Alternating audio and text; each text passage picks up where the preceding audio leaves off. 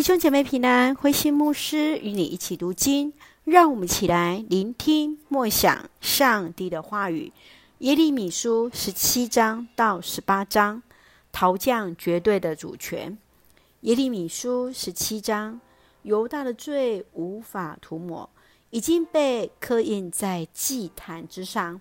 耶利米勉励犹大当倚靠上帝，因为他们过去看重强大的邻国。和金钱早已超越过上帝。其次就是当守安息日为圣日，上帝就会再次赐福他们。百姓却是不听。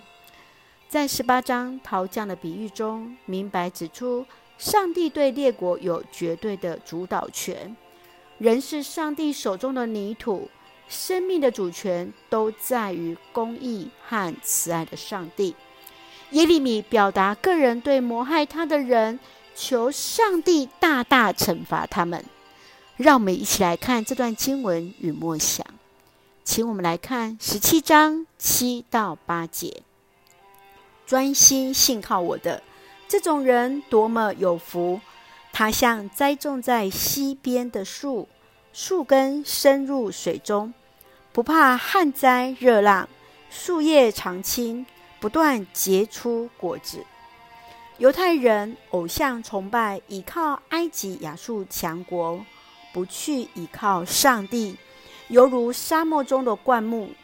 反之，倚靠上帝的人，将如同栽于水旁的树，树叶常青。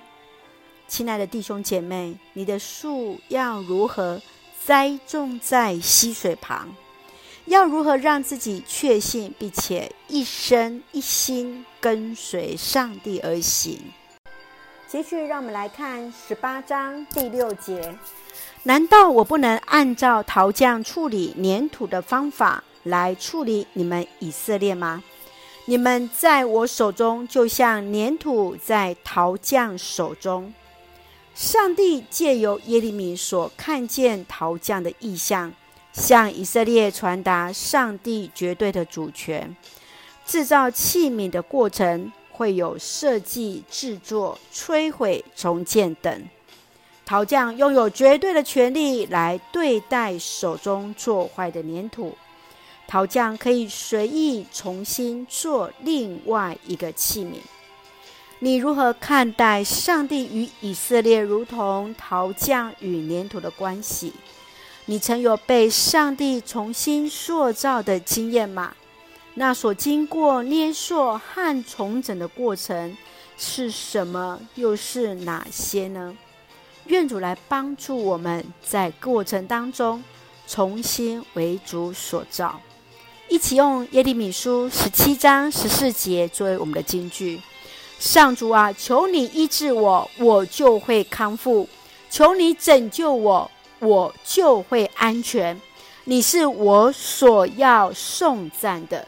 是的，愿主医治，愿主拯救，让我们再次康复平安。一起用这段经文作为我们的祷告。亲爱的天父上帝，感谢上帝所赐丰盛的恩典，一路与我们同行。感谢主呼召拣选我们成为你的孩子。深知自己依然有许多软弱，求主让我们专心依靠你，如同树木栽种在溪水旁，能够叶子常青。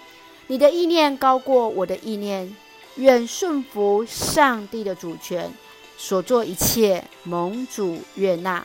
圣愿主赐福所爱的教会弟兄姐妹身心灵健壮。保守我们的国家台湾与执政掌权者有主的同在，使用我们做上帝恩典的出口。感谢祷告是奉靠主耶稣的圣名求，阿门。弟兄姐妹，愿上帝的平安与你同在，大家平安。